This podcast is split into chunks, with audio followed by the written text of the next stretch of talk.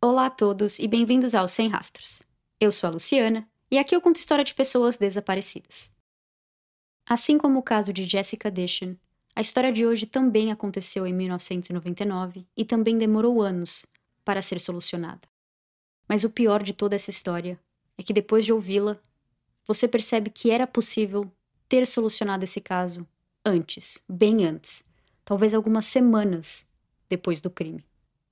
Assim como no caso de Denise e Amber Lee, eu também li um livro e assisti um documentário do mesmo nome para escrever sobre esse caso.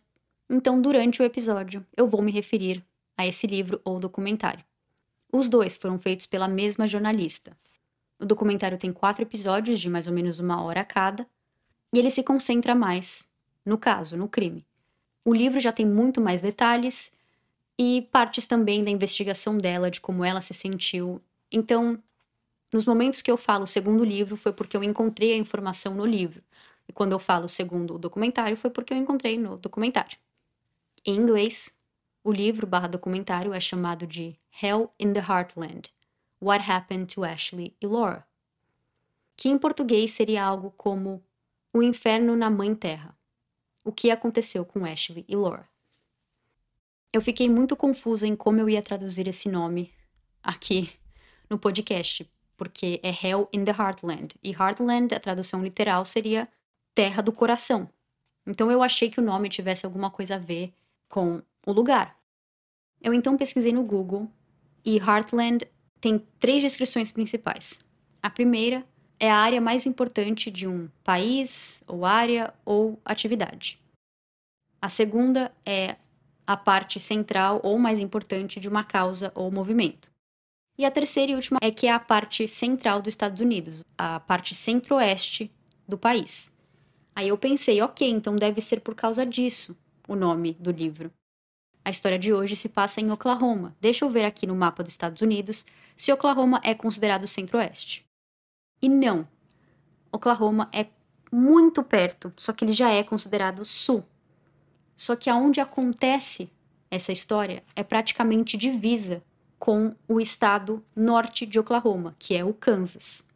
Então, talvez a jornalista tenha colocado esse nome porque, por mais que Oklahoma não seja parte do centro-oeste dos Estados Unidos, o caso em si aconteceu quase na fronteira entre Oklahoma e Kansas. Tudo isso só para explicar que eu continuo não entendendo exatamente o que é Heartland. Independente de ser fluente em uma língua, às vezes aparecem palavras que eu não saberia traduzir ou nem mesmo usaria aqui em frases. Então sejam mais uma vez bem-vindos ao Sem Rastros. Hoje eu conto a história de Ashley Freeman e Laura Bible.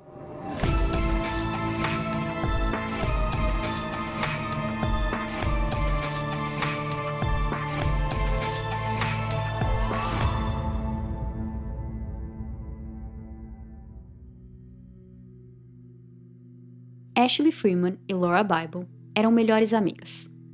Com o passar dos anos, da infância à adolescência, muitas pessoas vêm e vão de nossas vidas, mas algumas ficam.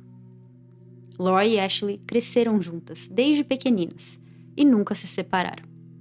Em 1999, as duas tinham 16 anos e a amizade continuava firme e forte, com todos em volta sabendo que ali tinha uma conexão inseparável.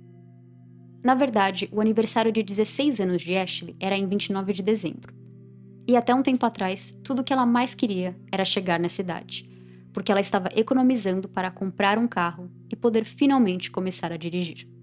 Laura, que já tinha 16 anos, era a motorista entre as duas, e Ashley mal podia esperar para também ter esse gosto de independência. Contudo, por mais que ela ainda estivesse animada com a ideia de fazer 16 anos e começar a dirigir, ela não estava tão animada assim para comemorar o seu aniversário. Aquele foi um ano muito difícil para a família Freeman e Ashley não achava que tinha motivos para uma celebração. Até o ano novo de 1999, os Freeman eram compostos de quatro pessoas: pai, Danny, mãe, Kathy, Ashley e seu irmão Shane, dois anos mais velho. Uma semana depois, em 8 de janeiro, a família perdeu Shane. A primeira vez que escrevi esse parágrafo sobre Shane, eu escrevi dois pontos.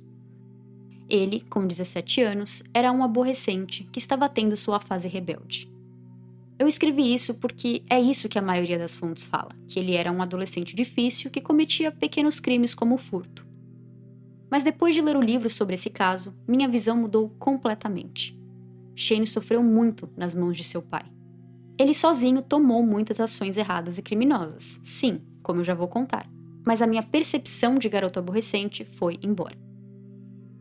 Um grande sumário sobre Shane, sumário mesmo porque eu poderia fazer quase que um mini episódio sobre ele, é que seu pai, Danny, o agredia fisicamente e tinha um temperamento explosivo. Em novembro de 1998, Shane saiu de casa e foi morar com a família de seu melhor amigo, o que não foi visto com bons olhos pelo pai, que continuou tentando trazê-lo de volta para casa, com a ajuda e respaldo do Conselho Tutelar americano. Afinal, Shane ainda era menor de idade, ele não poderia decidir ir e vir quando quisesse, ele precisava morar com sua família. Quando Shane ainda morava com os pais e a irmã, e depois de sair, ele tinha conseguido uma reputação de ladrãozinho. Não era nada grandioso, mas ele escalou os roubos a ponto de invadir casas para fazer seus furtos. Um dia antes de morrer, ele até chegou a entrar na casa de Laura, alugou vários filmes pornôs no PPV, comeu uma pizza que tinha na cozinha e roubou armas da propriedade. Com uma comunidade tão pequena em sua cidade, a reputação chegou a tal ponto que quando algo desaparecia, as pessoas diziam: deve ter sido aquele Shane Freeman de novo. Em 8 de janeiro de 1999, uma caminhonete roubada é encontrada com Shane dentro em uma rodovia. O veículo tinha quebrado e Shane estava parado lá, dentro da caminhonete, sem se mexer. Dois policiais são chamados para o local, mas os dois estão separados, cada um com seu carro. Um chega primeiro e sozinho. O segundo chega uns 10 minutos depois e encontra Shane morto, na rua, com o primeiro policial, chamado David, dizendo que teve que matá-lo. David diz que Shane saiu do carro com uma arma, apontando para ele. David também aponta sua arma e pede para Shane baixar a dele. O jovem não obedece e o policial atira. Alegando legítima defesa, o policial é inocentado de qualquer irregularidade. Bom, então dizer que Ashley estava triste em comemorar seu aniversário sem seu irmão era um eufemismo. Mas sua família e melhor amiga não iam deixar aquela data passar em branco.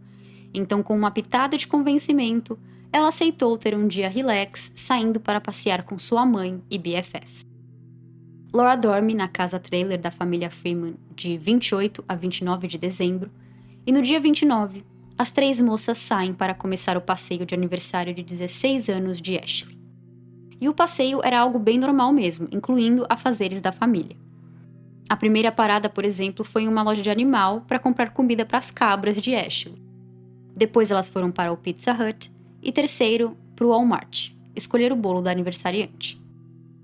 Quarta parada foi na casa dos pais de Kathy, avós de Ashley e por último para a casa de Laura Bible.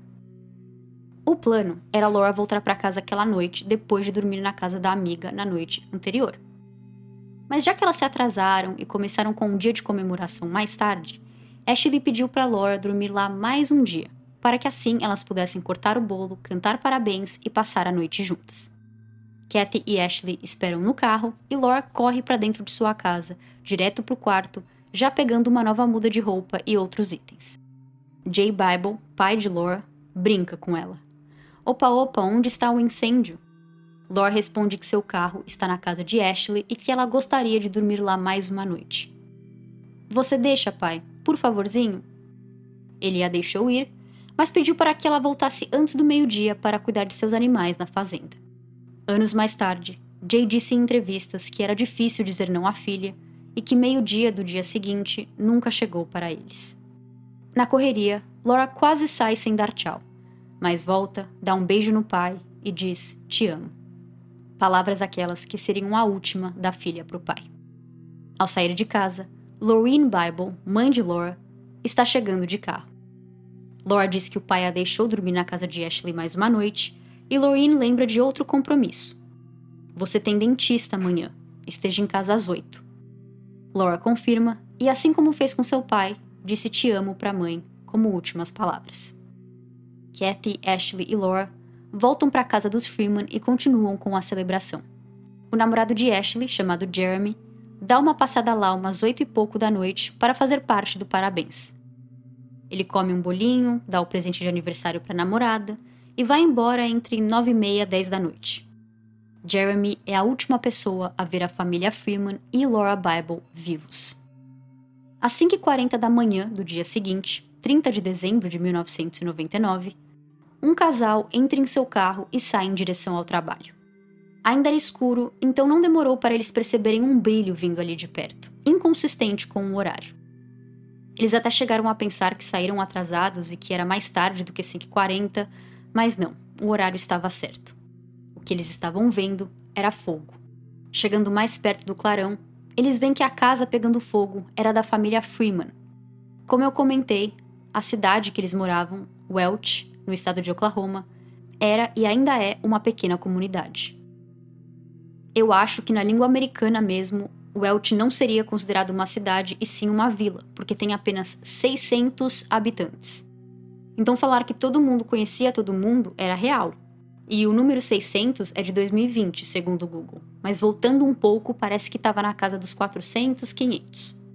Em uma época semi-pré-celular, 1999, então algumas pessoas tinham, outras ainda não.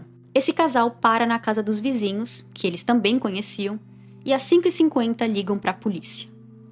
Os bombeiros chegam às 6h10 e a polícia do condado chega logo depois.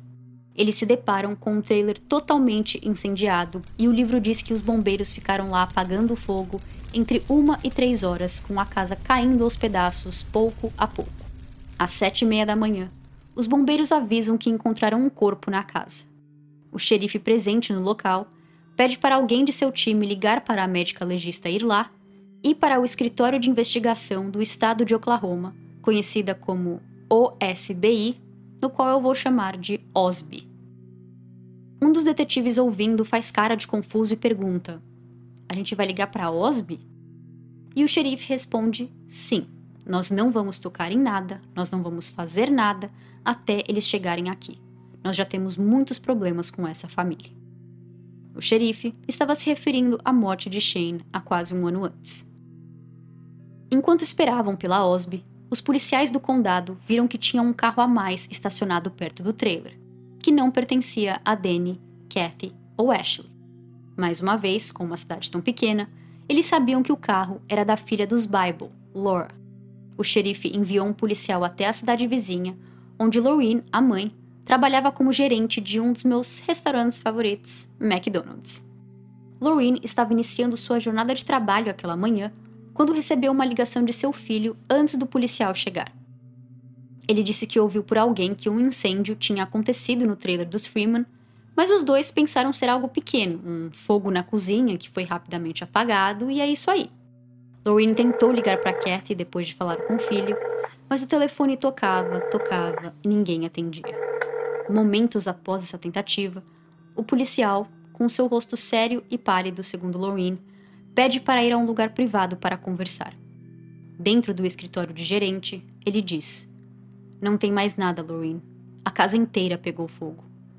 Ele diz que um corpo foi encontrado no quarto localizado à frente da casa e de um modo mórbido e que até parece errado, Lorraine fica mais calma. Aquele quarto era o dos pais, Kathy e Danny, então tinha que ser o corpo de um deles e não de sua filha. Depois que o policial foi embora, Lorraine ligou para o marido Jay, ele a pegou e os dois foram em direção ao trailer incendiado, chegando lá às 9 e 15 da manhã. O terreno dos Freeman tinha uma longa entrada, daquelas que você dirige por um tempo antes de chegar na residência. A polícia tinha colocado a fita amarela no início dessa entrada, que foi onde Jay e Lorraine foram parados e informados que não poderiam passar dali. Era nessa entrada de terreno também que tinha uma grande placa que dizia Justiça por Shane. Os Bible ficaram ali, vendo a polícia do condado fazendo absolutamente nada, alguns até sentados, por 45 minutos até a OSB chegar às 10 da manhã. Eles tomaram responsabilidade do caso mas mesmo assim, eles ainda não estavam agindo muito. Lorraine diz que conseguia vê-los fazendo uma investigação básica, que nem chegaram a ir mais perto dos destroços, revirar móveis ou ver o que tinha por baixo da cinza. Ela diz que todos saíram com suas roupas limpas da cena do incêndio. A legista também só foi chegar no trailer às três e meia da tarde. Mas isso porque ela estava ocupada com um acidente de carro que tinha acontecido aquele dia.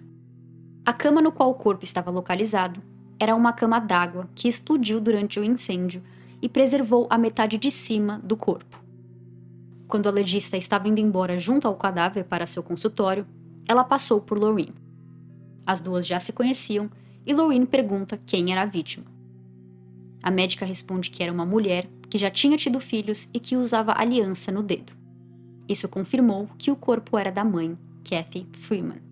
Às seis da tarde, o agente líder da OSB, Steve Nutter, chama o meio-irmão de Danny, chamado Dwayne, e diz que a busca tinha terminado, que a casa estava livre e sendo devolvida à família. Como assim terminou? Dwayne pergunta. Steve diz que não tinha mais nada para a polícia fazer ali e que ele tinha recebido pistas que Danny foi visto com as garotas indo em direção a um lago. Duane conhecia esse lago, pois ele e Danny cresceram por aquela área. Ele se ofereceu para ir lá, sem a polícia, tentar acalmar e conversar com seu irmão, mas o agente Steven diz: Não, tá escuro, por que você não vai lá amanhã de manhã e se ele estiver lá, me ligue? Com isso, Steve vai embora. Lorraine e Jay ainda estavam na entrada da propriedade quando Steve estava indo embora. Eles ficaram lá só observando desde as 9h15 da manhã. Lorraine pergunta: Ei, vocês não vão procurar pelas meninas? Steve responde: Se Danny está com elas, é melhor deixá-lo se acalmar. Está escuro. Nós vamos procurar por eles amanhã. Resposta e atitude horrível de uma instituição que estava ali para investigar principalmente quando três de quatro pessoas ainda estavam desaparecidas. Porém, o que fez a polícia se comportar assim nesse caso foram teorias criadas por eles baseados em fatos reais. A OSB sabia da Guerra Fria que existia entre a polícia local e a família Freeman, especialmente Danny por causa da morte do filho Shane. A família não acreditava que a morte foi por legítima defesa e eles estavam tentando processar a polícia do condado por wrongful death, que em português a tradução é morte errada. O Google Tradutor me traduz isso como homicídio culposo. O que pode até ser, mas eu não acho que seja só isso ou exatamente isso. Mas em termos simples, é uma morte que não era para ter acontecido por erro ou ação de outra pessoa. Danny e Kathy tinham apenas um ano da data de morte de Shane para decidir se iam abrir um processo ou não. E eles queriam, o problema era apenas financeiro, pois eles não tinham a grana necessária para abrir o processo. Quando o incêndio aconteceu, eles tinham apenas mais 10 dias para dar uma resposta. No livro, a autora escreve que, na verdade, a família tinha dois anos para abrir um processo, mas que eles acreditavam que tinham apenas um. Então, em algum lugar aí, a informação foi dada errada e, na cabeça deles, eles tinham apenas um ano da data do crime para abrir um processo contra a polícia. Bom, antes mesmo do tal avistamento de Danny, Ashley e Laura perto desse lago, a polícia já estava pensando que o incêndio tinha dedo dele. Depois do avistamento, a teoria solidificou. Eles estavam achando que Danny surtou, matou sua esposa, incendiou a casa e sequestrou a filha e a amiga como uma moeda de troca com a polícia. Ele as levou para o lago, onde estava esperando pela polícia aparecer ou para começar uma troca de tiros, ou quem sabe Danny queria que a polícia admitisse culpa na morte de Shane, porque ele não acreditava que tinha sido por legítima defesa. O pai de Danny foi entrevistado no documentário feito em 2019 e ele conta que na noite que Shane morreu, o xerife foi dar a notícia a Danny pessoalmente, no qual ele pergunta o porquê tiveram que atirar em seu filho. Segundo o pai, o xerife responde: No guns visible, isto é, nenhuma arma visível. Isso contradiz com a história do policial que atirou, dizendo que Shane não só tinha uma arma, como estava apontada para ele e por isso o assassinato foi em legítima defesa. Outra coisa que também é comentado no documentário é que a Osby fala para Dwayne, o meio-irmão de Danny, olha, acabamos com a investigação aqui. A casa, a propriedade é sua, pode fazer o que quiser. E se Dwayne fosse um suspeito? O que ele deveria ser. Em uma investigação, você tem que olhar para as pessoas perto da família, Mas no final daquela tarde, o agente Steve Nutter simplesmente olhou para ele e falou: Acabamos por aqui, a casa é sua, faça o que quiser, beijo, tchau. Bom, voltando para o dia do incêndio, após terminar a investigação do trailer, a Osby pede para os Bible irem à delegacia para uma entrevista. E o casal diz que todas as perguntas foram em relação a Danny e sua vida. Se eles já ouviram usando drogas, se eles sabiam se Danny tinha inimigos, tudo em torno dele. Lorraine perguntou para o agente Steve o que eles estavam fazendo para procurar as meninas, e eles só disseram que estavam trabalhando nisso e que assim que a conversa deles terminassem, ele ia adicioná-las no NCIC. NCIC é a abreviação para Centro de Informação Nacional de Crime.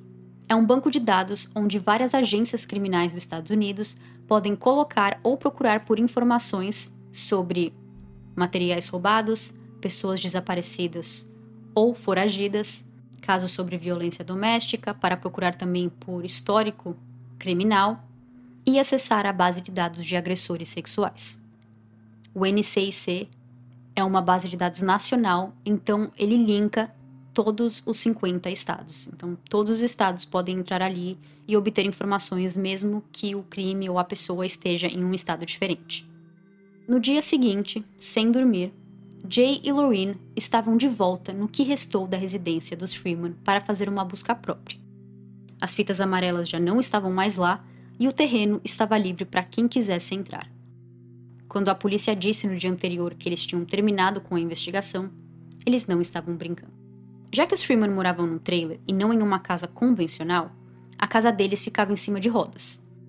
Quando nós pensamos em trailer, pensamos naqueles em formatos de ônibus que são longos, mas estreitos. Mas o que existe também, e aqui nos Estados Unidos é bem popular, são as casas trailers, que são no formato mais clássico de residências, mais quadradas e mais largas, só que ao invés delas serem feitas com tijolo ou cimento e ficarem com seu chão no terreno mesmo, elas costumam ficar sobre rodas e o material em volta também não é tão duro, às vezes com painéis de metal e até mesmo drywall. O trailer estava praticamente inteiro demolido, com os destroços no solo, porém a cama de água da suíte principal segurou e preservou aquele cômodo mais do que os outros. Então essa parte da casa ainda estava sobre rodas. Enquanto Lorraine estava em um canto do trailer revirando móveis e cinzas à procura de qualquer coisa, mas principalmente sua filha, Jay estava no quarto de Kathy e Danny, que foi preservado pela cama d'água. No chão, perto da cama, ele consegue ver algo que em sua própria descrição parecia uma carne de hambúrguer. Jay chamou Lorraine e os dois não conseguiam acreditar no que estavam vendo. Eles encontraram um segundo corpo, um que a polícia não encontrou no dia anterior. Kathy foi achada em cima da cama d'água e esse outro corpo estava no chão próximo à cama. Ele estava parcialmente escondido pelo carpete, porém não escondido bastante para não ver. Afinal, Jay achou o corpo em um minuto de procurar o trailer. Por mais que a polícia já tivesse a teoria de que Danny era culpado de um possível sequestro das garotas, a primeira teoria foi que aquele pudesse ter sido um incêndio acidental. Mas tudo mudou com esse segundo corpo. Jay e Lorraine viram que essa pessoa, esse cadáver, tinha levado um tiro no rosto. No torso do corpo, era possível ver marcas de pegadas de uma bota estilo cowboy, que foi determinado depois que apenas o agente Steve estava usando uma bota desse tipo no dia anterior. Isto é, ele havia pisado no corpo, passou por aquela área e não viu o cadáver ali. Nem ele, nem os bombeiros e nem mais ninguém que ficou na cena entre seis da manhã e seis da tarde, quando a Osby decidiu terminar a investigação. Agora restava a pergunta: quem era a segunda vítima? O que demorou um total de cinco segundos para responder. Por causa do incêndio, as roupas tinham sido todas queimadas e as partes íntimas do corpo estavam à mostra. A genitália daquele cadáver era masculina. O primeiro e único suspeito da polícia não estava em uma cabine fazendo as garotas de refém esperando uma guerra entre ele e a polícia. Danny estava logo ali, morto, junto com sua esposa Kathy.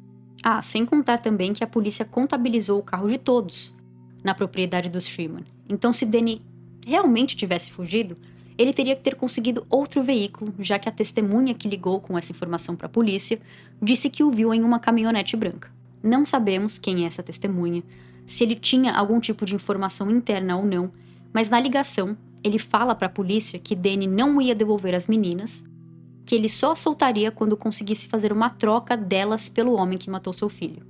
E quando eu li isso no livro, eu, eu não sei explicar a palavra que eu estou procurando, mas eu achei muito errado, porque se a pessoa só viu uma caminhonete branca e acreditava que Danny, Ashley e Laura estavam dentro, como é que ele liga para a polícia falando: "Olha, o Danny só vai devolver as meninas quando vocês derem o homem que matou o filho dele?" Ele não tinha como saber isso. Isso era rumor da boca dele, da cabeça dele, que querendo ou não, mudou um pouco de como a polícia agiu depois que recebeu essa informação. Eu acho que eles teriam mudado de qualquer maneira, porque eles mesmos estavam pensando que Danny estava envolvido nesse incêndio, mas de qualquer maneira, se você viu alguma coisa, você liga para a polícia e relata o que você viu. Você não cria uma história em cima do que viu e fala para a polícia. Enfim, isso me chateou.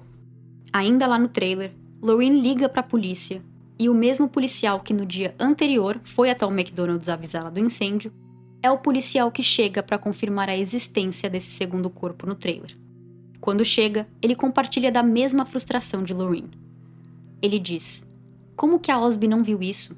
Eu achava que eles eram os experts. Ele sabia que existia moradores e pessoas normais da região que ouviam a frequência da rádio policial, só por curiosidade. E para não falar, nós encontramos um segundo corpo no trailer e possivelmente várias pessoas nada a ver com a investigação ouvirem, ele usa do rádio e envia uma mensagem para sua equipe falando: "O que eu vim aqui fazer está confirmado". Então, em códigos mais ou menos, ele fala que realmente um segundo corpo foi encontrado. O agente Steve é chamado de volta e dessa vez ele aparece com 12 policiais para fazer uma nova busca pela residência. Eles pedem para que os Bibles saiam dali para que eles possam fazer uma busca oficial, mas dessa vez Lorraine dispensa simpatias. Ela fala que não vai sair dali, que vai ficar na cola até ter certeza absoluta de que eles fizeram um bom trabalho, procurando por todos os destroços e que realmente não tem mais nenhum corpo. A Osby insiste um pouco mais, no qual Lorraine aumenta a voz e diz: Ontem eu fiquei quietinha, longe daqui, lá na entrada do terreno, enquanto nove dos seus agentes passaram por mim e disseram que tinha 100% de certeza que não tinham mais nenhum corpo aqui. Então, não, eu não vou embora, eu vou ficar aqui até ter certeza que vocês fizeram um bom trabalho. Se isso já não mostrasse o poder e a potência que Lorraine tinha, depois que a polícia termina sua segunda revista pela casa e vou embora, ela entra na casa, entre aspas, porque a casa estava demolida, com 150 voluntários moradores da região que queriam ajudar. Lorraine simplesmente não confiava mais nas autoridades e começou a fazer uma nova procura. No final, essa procura de Lorraine e voluntários durou dias. Enquanto algumas pessoas passaram a noite de 31 de dezembro jantando e celebrando o novo ano 2000, e a manhã do dia 1 de janeiro dormindo, descansando ou até mesmo de ressaca, os Bible e voluntários estavam na propriedade dos Freeman, continuando sua busca pelo trailer e grande terreno. Jay tinha colocado um anúncio no rádio no dia anterior pedindo por pessoas para ajudar na procura, e várias atenderam ao pedido. Foi nesse dia também que Lorraine começou a produzir flyers e pôsteres e imprimir tudo. Tudo ela mesma, e outros moradores da área, porque não tinha nenhuma polícia envolvida nisso. Depois de fazer os pôsteres, ela foi até a polícia de Vinita, cidade vizinha onde ela trabalhava no McDonald's, para confirmar com um amigo policial que estava trabalhando naquele dia que a informação de sua filha e Ashley tinham sido colocadas no NCIC. O policial pesquisa em seu computador e diz que não, que não tinha nada ali. Lorraine mais uma vez não conseguia acreditar. Steve Nutter me disse que ia colocar as meninas nesse sistema no dia do incêndio. Você está me dizendo que a informação delas não está aí e que não tem ninguém aí fora procurando por Ashley e Laura? Era isso mesmo. Com a insistência de Lorraine, ela conseguiu com que a polícia colocasse os detalhes das meninas no sistema naquele dia. E depois, partiu para fazer o mesmo, agora de modo manual, que era entregar panfletos com a foto de Ashley e Laura com o título de desaparecidas. E isso foi praticamente tudo que aconteceu naqueles últimos dias de 1999 e todo o ano 2000. Lorraine continuou com sua busca e esperança de encontrar a filha e a amiga, mas em níveis oficiais, como o documentário descreve, não tinha nada acontecendo. O caso não estava indo para frente, não tinha suspeitos, não andava. No final do ano 2000, tem uma nova eleição para a posição de xerife do condado onde Welsh era localizado. E aquele que estava lá em 1999 não foi reeleito. Então, um novo xerife foi eleito para o cargo. Uma das promessas desse novo xerife foi diretamente para os Bible, porque ele disse que queria dar mais atenção para o caso das meninas, e parece que de primeira, após ser eleito, ele conseguiu reanimar a investigação, pois algumas pistas apareceram. Presidiários dizem a detetives que eles viram Ashley e Laura em uma festa do Ano Novo, no dia 31 de dezembro, dois dias após o incêndio. Esses informantes estavam todos se referindo à mesma festa que aconteceu em uma casa conhecida por ser um laboratório de metanfetamina. Eles também falam que existem fitas gravadas dessa festa, onde as meninas aparecem e eles entram em mais detalhes sobre o pesadelo que elas passaram aquela noite. Elas estavam nessa festa contra sua vontade e foram abusadas e estupradas em vídeo. Em uma declaração juramentada de uma das testemunhas, ele disse que viu uma jovem com cabelos loiro escuro e que ela estava presa pelos pulsos, ajoelhada e sofrendo abuso sexual. É acreditado que essa menina era Ashley, pois Laura era morena. Já que Danny tinha plantação de maconha em sua propriedade, então ele tinha um certo envolvimento com drogas, mesmo sendo uma bem diferente que metanfetamina, a polícia agora queria investigar essa pista e checar se Danny possivelmente estava envolvido com drogas mais pesadas e que talvez sua morte e da esposa e o sequestro das garotas tenha sido algum tipo de retaliação ou vingança por uma transação de drogas que deu errado. Em 2001, a OSB faz um mandado para procurar a casa onde essas testemunhas dizem que viu Ashley e Laura. Casa essa que pertencia a um traficante grande e local em 1999. Eles encontram cinco fitas VHS e um rolo de filme, mas quando vistos, nada foi encontrado. As fitas não estavam relacionadas a Ashley ou Laura. Outra casa de outro grupo de traficantes também foi procurada, porque ficava perto dessa primeira casa. Mas no final, as duas não tinham nada de significativo e esses traficantes, donos dessas propriedades, não foram relacionados ou acusados de nada em relação a esse caso. Em 2002, um homem preso no Texas confessa o assassinato de Danny e Kathy Freeman e o sequestro e assassinato de Ashley e Laura. Esse homem é um serial killer chamado Tommy Lynn Sells, que eu falei brevemente dele no episódio de Angela Hammond. Segundo a Wikipedia, ele é conectado a 22 assassinatos. Sua última vítima não morreu, como ele achou que tinha morrido, e ela conseguiu com que ele fosse finalmente preso. Tommy já estava preso no corredor da morte quando envia uma carta para um jornal dizendo que havia matado as jovens. A polícia de Oklahoma vai até lá para que Tommy os leve para onde ele diz que enterrou as meninas. Eles passam horas nessa área florestal que Tommy os levou e nada é encontrado. Finalmente, ele admite que não matou as meninas, que pegou todas as informações do caso em reportagens e que ele só queria um passeio fora da prisão. Por curiosidade, eu fui procurar para ver se Tommy ainda estava no corredor da morte e achei que ele foi executado em 2014. Em 2004, um homem chamado Jeremy Jones é preso no Alabama. E ele é preso por assassinar uma mulher com um tiro e incendiar o trailer dela depois. Uma história muito parecida com a da família Freeman e Laura Bible. Na prisão, ele fala que gostaria de falar sobre duas garotas que ele tem, entre aspas, em Oklahoma, e que sua consciência está pesada. Os detetives vão até lá conversar com ele. E ele confessa. Ele diz que entrou na casa, foi para a suíte e matou Danny e Kathy com um tiro de espingarda em cada, matando Danny primeiro porque ele era o homem. Ele fala que usou acelerante para incendiar o trailer e saiu, olhando para o trailer pegar fogo por um minutinho. Ashley e Laura saem correndo e Jeremy nem sabia que elas estavam ali. Ele fala para as duas entrarem na caminhonete dele, onde aponta uma arma para elas. Sem saber o que fazer com elas, ele dirige por uns 20 minutos para uma área ainda mais rural. Ele então diz que atirou nas duas e as enterrou nessa área remota e florestal. Quando perguntado o porquê dos crimes, Jeremy diz que a intenção era matar Danny porque ele devia dinheiro a ele ou a um amigo dele. Bom, Jeremy estava preso em Alabama em 2004, quando ele fez essa confissão. Então a polícia precisava verificar se ele estava em Oklahoma e perto de Welsh no dia do incêndio.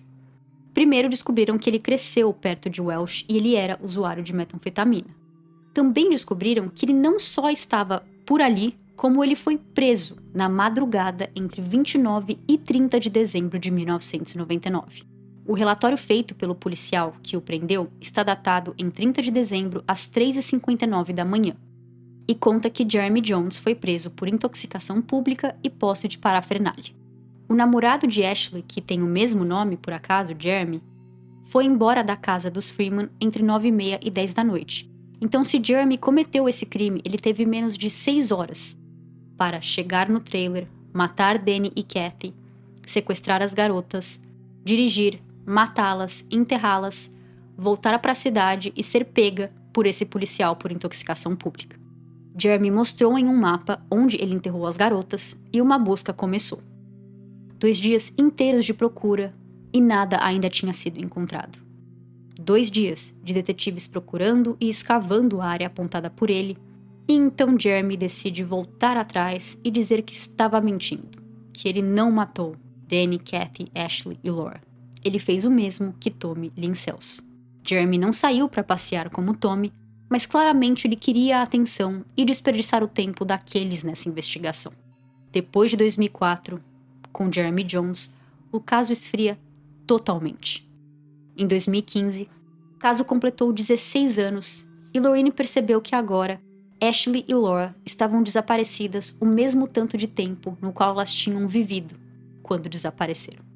A sobrinha de Lorraine, prima de Laura, dá a ideia delas usarem a internet a seu favor e fazerem uma página no Facebook para divulgar o caso, trazer atenção e receber pistas. Em 2015 mesmo, Lorraine recebe uma pista de um traficante que poderia estar conectado ao crime e que a casa dele deveria ser revistada. Assim como as casas procuradas lá em, nos anos 2000, a residência é procurada duas vezes e não encontram nada significativo. Por causa de Danny e seu envolvimento provado com maconha e rumores com metanfetamina, algumas pistas durante os anos foram em torno de drogas e traficantes. Em 2017, o xerife troca pela terceira vez desde o crime em 1999, e assim como o segundo xerife, ele também sabia e se importava com o caso dos Freeman Bible e quis usar o seu mandado para continuar investigando. Ao final de seu primeiro ano eleito, ele diz que achou uma caixa no escritório de xerife, no seu escritório, sobre o caso onde vários relatórios e evidências estavam armazenados e que nunca foram repassados para a OSB, porque lembrando que quem tomava conta do caso era a OSB, mas essa caixa estava no escritório de xerife do condado onde Welsh era localizado. Então ela nunca foi repassada, ela foi esquecida. Isso reabre mais a investigação e mais de uma dúzia de testemunhas são ouvidas. Então, em 23 de abril de 2018, a polícia faz uma coletiva de imprensa com novidades no caso. Eles informam que prenderam um suspeito no dia anterior e que é acreditado que ele agiu ao lado de dois comparsas, mas que eles já morreram. O nome do que estava vivo e preso era Ronnie Dean Busick. Os dois que já tinham morrido era Phil Welch, que morreu em 2007, e David Pennington, que morreu em 2015. Os três são acusados dos assassinatos, do incêndio, do sequestro e também dos assassinatos de Ashley e Laura.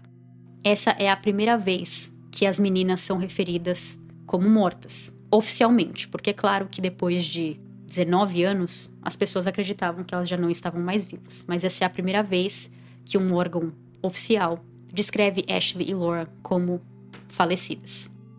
Ronnie, em 2018, tinha 66 anos e ele já estava preso antes de abril por causa de drogas. Ele disse que sua memória não era muito boa por causa de todas as drogas que ele usou, mas negou o envolvimento e disse que não sabia onde as meninas estavam e que ele não fazia parte do crime. Phil e David moraram juntos no passado e nenhum deles tinha conexão direta com a família Freeman. Mas David parecia ser o que mais tinha chances de conhecer Danny, porque os dois eram da mesma profissão, os dois eram soldadores. E por ser uma cidade pequena, pode ser que eles já trabalharam juntos ou se cruzaram em algum momento. Um relatório foi feito pela polícia que fez todas essas investigações novas. E se você é apoiador do Sem Rastros pela Orelo ou pelo Patreon, eu traduzi esse relatório, gravei e coloquei lá para vocês ouvirem. Eu estou literalmente lendo e traduzindo o relatório simultaneamente. Então, não vai ser a mesma coisa que ouvir os roteiros que eu conto aqui dos episódios. O relatório não tem uma continuidade, são várias frases colocadas ali pelos policiais apenas contando como eles chegaram aqui, como eles chegaram a ponto de conseguirem uma prisão no caso depois de 19 anos. Então, se vocês quiserem ouvir o relatório completo, vocês podem ouvir pela Aurelo ou pelo Patreon, mas eu também vou falar as partes mais interessantes e importantes aqui. Muitas das novas testemunhas entrevistadas foram entrevistadas entre 2017 e 2018, e essas eram ex-namoradas ou parceiras desses três homens, mas também tinham alguns amigos desses homens no meio. Elas não são nomeadas no relatório, apenas suas iniciais, e todas disseram que os homens se gabavam dos crimes e as ameaçavam, dizendo que iam matá-las e enterrá-las no mesmo lugar que Ashley e Laura se elas abrissem a boca. Mas o motivo principal de Rony ser preso e dos novos investigadores conseguirem chegar ao seu nome e dos outros dois culpados foi possível por causa de algo que aconteceu nos primeiros dias da investigação, logo após o incêndio. Se vocês perceberam, os três casos do mês de setembro são solucionados, mas com finais tristes. Nos três casos, eu acho que existia uma chance das vítimas ainda estarem vivas, se não fosse por uma questão em comum a incompetência da investigação. Principalmente no caso de Danise e agora nesse. Eu digo isso porque nos dias seguintes ao crime, o meio-irmão de Danny, Dwayne, contratou dois detetives particulares para ajudar na investigação, já que a Osby não parecia interessada. Um deles encontrou um cartão de seguro de carro no chão, perto da entrada do terreno da residência dos Freeman. Então não estava assim tão perto do trailer, mas estava perto da entrada da casa. O nome no cartão não era de nenhum da família, Freeman, ou de Laura, ou de ninguém que eles conhecessem. O detetive particular, chamado Joe, vai até Steve Nutter, que estava presente na cena aquele dia, se apresenta e diz: Olha, eu achei esse cartão aqui perto. Acho que vale a pena investigar. Pode não ser nada, mas pode ser algo também, né? No qual Steve responde: por que você não deixa o trabalho de investigação para os adultos? Nós não precisamos de detetive particulares vindo aqui e bagunçando tudo. Se você continuar, eu posso fazer você perder sua licença. Joe não responde, não dá mais corda para o agente Steve, mas guarda o cartão em sua carteira e decide ele mesmo investigar. Ele descobre que o nome da mulher escrito naquele cartão vive em uma cidade vizinha a Welch chamada Pitcher, a menos de 30 minutos de distância, e que o carro descrito naquele cartão de seguro estava em um ferro velho. Mais uma vez, o detetive particular fala sobre essa descoberta para Osby e eles respondem que o carro passou por muitas mãos e que eles não o querem, porque eles não poderiam mais considerar o carro como evidência. O que eu entendo, isso é verdade. Isso a gente também viu no caso de Logan Schindleman. Se o carro é levado para um ferro velho ou um estacionamento onde várias pessoas tocam o carro, ele não necessariamente pode ser usado como evidência para um julgamento, mas isso não quer dizer que você não vai nem olhar para ver se você acha alguma coisa para te ajudar a solucionar o caso. E aqui a Osby nem ligou. O livro conta que o FBI, que também se envolveu no caso no começo da investigação, foi conversar com essa mulher e ela disse que não sabia o porquê o seu cartão de seguro do carro estava na casa dos Freeman que ela não conhecia a Danny ou nenhum deles, mas que seu namorado, Phil Welch, conhecia. Essa entrevista do FBI com essa mulher foi no dia 3 de janeiro de 2000, cinco dias depois do incêndio. As fontes variam muito nisso, mas é falado que é possível que as meninas ficaram vivas até uma semana depois do incêndio. Então pode ser que aqui, no dia 3 de janeiro, elas ainda estivessem vivas. No final, o cartão achado pelo detetive particular Joe ficou com ele, já que a Osby nunca pediu para colocar em sua caixa de evidência do caso. E o FBI só tinha entrado na investigação logo no começo porque eles acreditavam que o crime podia estar relacionado a um outro crime que eles estavam investigando. E quando eles viram que não estava, eles simplesmente foram embora. E parece que esse relatório, com essa entrevista, com a informação dessa entrevista com a dona do cartão de seguro, nunca foi repassada para a OSB e essa linha de investigação nunca continuou. O cartão só veio a ser posse da polícia em 2017, quando eles contataram o segundo detetive particular, que era parceiro de Joe, chamado Tom Pryor. Joe morreu em 2009 e esse cartão estava agora com Tom e ele deu para a polícia continuar com a investigação finalmente. E por último, mas agora não sendo culpa diretamente da OSB e sim do escritório do xerife do condado onde Welsh ficava, é que quando Joe morreu em 2009, sua família estava limpando suas coisas e achou uma caixa de evidências e materiais de pesquisa sobre o caso de Ashley Lore. Eles foram até o escritório de xerife e deram para eles, falando: olha, Joe era o detetive particular, ele fez uma pesquisa sobre esse caso, aqui está tudo o que ele tinha sobre isso. Em 2009 o caso ainda estava aberto. O xerife falou que não, que eles não queriam essa caixa, que eles não estavam interessados no que tinha ali. Então a família, sem saber o que fazer, acabou jogando tudo fora, destruindo tudo que estava ali dentro. Resumindo, esse caso poderia ter sido solucionado muito mais cedo, talvez nas semanas seguintes após o incêndio, e foi tudo por uma mistura de falta de interesse, ego e talvez até muitas agências envolvidas porque o FBI não repassou informação para a OSB, essa tal caixa esquecida no escritório de xerife que ficou lá parada por 18 anos até o terceiro xerife entrar e achar essa caixa no meio de várias outras tralhas que poderiam estar ali. O agente Steve Nutter, que para mim parece ser o que mais tem culpa aqui, porque ele não estava interessado em fazer uma investigação desde o começo.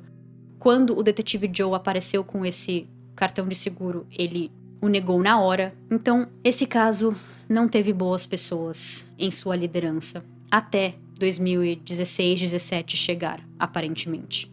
Nisso, Steve Nutter já não estava mais na OSB e agora era uma mulher que era a agente líder da OSB. Voltando para o relatório, testemunhas disseram que fotos polaroides das meninas foram tiradas e que elas estavam com as mãos presas e bocas tampadas. Uma namorada de Phil, ouvida pela polícia nessa nova leva de testemunhas, disse que ele era abusivo com ela, que a agredia fisicamente, e ele foi preso por essas agressões. Enquanto ele estava preso, ela decidiu deixá-lo e quando ela estava fazendo a sua malinha para ir embora da casa que ela morava com ele, ela achou essa maleta com fotos polaroides dentro, com fotos de duas meninas, amarradas com as bocas tampadas, claramente sofrendo. Ela disse que não sabia na hora do que se tratava, então ela colocou essa maleta no porta-malas de um dos carros que eles tinham na residências, que ia ser levado para um ferro velho. Depois, quando ele saiu da prisão, ele a encontrou, perguntou sobre a maleta, no qual ela disse que não sabia do que ele estava falando. E ele respondeu: Sim, você sabe. Ela então perguntou do que se tratava aquelas fotos, e Phil responde: Você lembra no começo do ano 2000, quando o FBI veio falar com a gente sobre o caso da família Freeman e Laura Bible, das meninas desaparecidas? Ela diz que lembra, e ele responde: Então você sabe do que se trata. Foi ali que ela teve confirmação de que aquelas fotos eram de Ashley, Freeman e Laura Bible. Outra testemunha, dessa vez um homem, disse que Ronnie contou para ele de seu envolvimento, que se gabou de seu envolvimento nos crimes e disse que as meninas ficaram presas em um trailer na cidade de Pitcher que era onde o trailer de Phil ficava, e que lá elas ficaram presas e foram estupradas e torturadas. A filha de David Pennington entrou em contato com Lorraine pelo Facebook e depois ela aceitou também ser entrevistada pelo documentário. Ela disse que ele era extremamente envolvido com metanfetamina, que ele cozinhava, vendia e usava. Sobre Phil, ela disse que ele era um homem ruim e que ela não gostava dele. Ela disse que quando descobriu que seu pai estava envolvido, ela chorou e ficou muito triste, porque ela era muito próxima dele.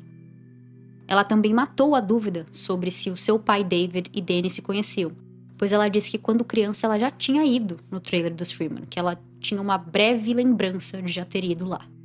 Depois de ler o relatório, dá para perceber que o líder desse crime era Phil Welch. Em segundo lugar seria David Pennington e em terceiro seria Ronnie.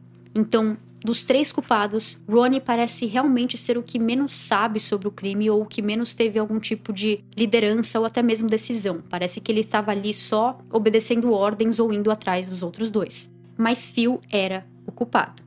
Várias testemunhas no relatório dizem que Danny foi morto por causa de uma transação de drogas que deu errado, que foi justamente uma das grandes teorias nesse caso, que alguma coisa aconteceu ali no quarto de Danny e Kathy, no qual os dois foram assassinados e que Ashley e Laura entraram inesperadamente no quarto e foi quando Phil decidiu sequestrá-las e incendiar o trailer.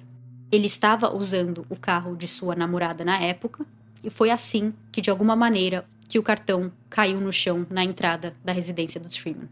Isto é, se essa pista tivesse sido melhor pesquisada, investigada antes, as meninas poderiam estar vivas, ou quem sabe pelo menos os corpos poderiam ter sido encontrados, ou Phil e David teriam sido presos pelo crime ao invés de terem ficado soltos até morrerem. Todos do relatório falam que Phil era um homem muito mau, muito ruim, uma pessoa horrível e que ele estava por trás de tudo isso e que os três, Phil, David e Ronnie, se gabavam e falavam dos crimes para quem quisesse ouvir, que não tinha nenhum segredo, mas ao mesmo tempo quando as pessoas chegavam para eles e falavam: "Foi você que fez? Você está envolvido?", eles davam uma de misteriosos e não falavam muito. Todos também falam sobre as fotos polaroids, o que quer dizer que eles praticamente andavam com essas fotos e mostravam para quem quisesse ver também. Todas as ex-namoradas, parceiras, viram essas fotos, mesmo quando não queriam. Então, assim, provas tiveram. E agora você também pode estar se perguntando por que, que essas testemunhas não falaram antes. Parece que algumas, como por exemplo a dona do seguro do carro, até falou depois de um ano ou dois anos. Ela falou sobre Phil ser abusivo com ela, sobre ele conhecer Danny e coisas assim para o agente Steve Nutter. Mas parece que nada veio disso. Mas para aqueles que não falaram mesmo, essas pessoas, esses três homens, eram perigosos. Eles ameaçavam a vida de todos ali, falando que se eles falassem alguma coisa para as autoridades ou para quem quer que seja, eles as matariam. E para terminar a ameaça, eles falavam que enterraria o corpo delas no mesmo lugar que enterrou das meninas, que por acaso não foram encontradas até hoje. Então, por mais que esse caso esteja relativamente solucionado, os corpos de Ashley Freeman e Laura Bible nunca foram encontrados. É dito que elas tinham sido enterradas no fundo de um poço na cidade de Pitcher, que é a cidade vizinha a Welch. Mas isso é o mais específico que essa pista vai. Não fala necessariamente um local específico, um poço específico, perto do que. Então, elas nunca foram encontradas. Em 2020, Ronnie se declarou culpado por ser cúmplice de assassinato em primeiro grau nas mortes de Kathy e Danny Freeman e no sequestro e assassinato de Ashley Freeman e Laura Bible. Em 2022, o novo promotor do condado, que foi quem fez a coletiva de imprensa e disse que Ronnie tinha sido preso, é entrevistado para o episódio sobre Ashley e Laura no programa Cold Case Files e o programa pergunta: Quando você entrou no caso, você descobriu que as autoridades que vieram antes de você tinham o nome desses homens já nas listas mas que essas pistas nunca foram investigadas. O que aconteceu? Promotor chamado Gary responde: O nome de Phil já tinha aparecido no lado do FBI. Nós vimos um relatório do FBI sobre o cartão de seguro. Eles enviaram algum agente para falar com uma das namoradas de Phil e ela disse que não sabia o porquê o seu cartão estava lá, mas que seu namorado Phil Welch conhecia os Freeman. E a investigação parou ali. É incrível como isso não foi mais investigado. O cartão deveria ter sido colocado como evidência, mas não foi. O condado não tinha esse cartão. O FBI não tinha. Quando nós finalmente o encontramos, nós conseguimos pelo detetive particular Tom Pryor, e eu pensei: nossa, essa é uma pista física que eu posso trazer para o julgamento. Depois que Gary falou na coletiva de imprensa sobre ter prendido Ronnie e sobre as novas investigações feitas no ano de 2017, Lorraine e Jay sobem para o palco para dar uma palavrinha. Like most of you know, my name is Lorraine Bible, and this is my husband Jay, one of Laura's parents.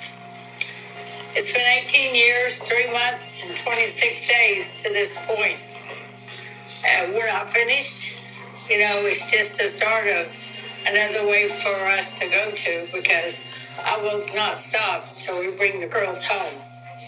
There are people out there out of this process that are afraid to talk because they're fearful for their life. You know, they can remain anonymous, but somebody knows where these girls are. And for me, I need to bring my daughter home. We missed her for a long time. But we're going to bring her home. And we're going to hold on to that. Very much. Lorraine sempre foi uma mulher muito forte e que deixava as emoções para quando estava em casa sozinha. Em todas as entrevistas e mídias em que ela apareceu durante esses 19 anos à procura da filha, ela sempre passou esse ar de ser muito forte, enquanto Jay era o mais emotivo, que às vezes chorava ou ficava com a voz mais triste. Mas nesse dia, Lorraine solta algumas lágrimas enquanto fala que a busca por sua filha não terminou. Ela diz: Foram 18 anos, 3 meses e 26 dias até esse ponto. Mas nós ainda não terminamos. Esse é apenas outro começo para nós, porque nós não vamos parar até trazer as garotas de volta para casa. Tem pessoas aí fora que estão com medo de falar porque eles estão com medo de perder suas vidas. Mas eles podem se manter anônimos. Mas alguém sabe onde essas garotas estão. Para mim, eu preciso trazer a minha filha de volta para casa. Lorraine termina e Jay fala. Nós sentimos saudades de Laura há muito tempo, mas nós vamos trazê-la de volta. Muito obrigada a todos.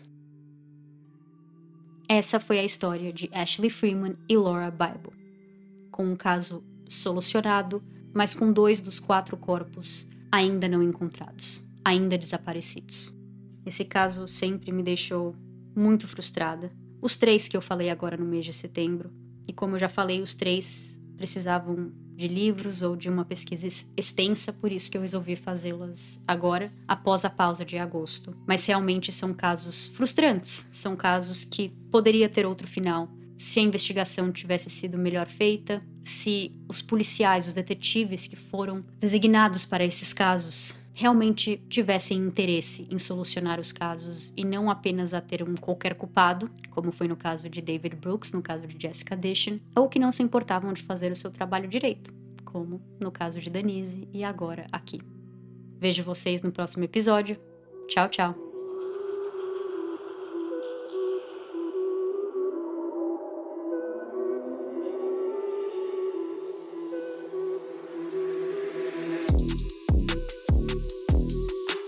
Este episódio foi escrito e narrado por mim, Luciana, e editado por André Serrano.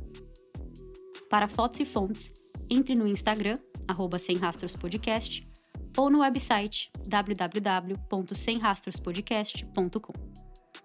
Para episódios extras, apoie o podcast pela Aurelo ou pelo Patreon se você não mora no Brasil. Até o próximo episódio. Tchau, tchau!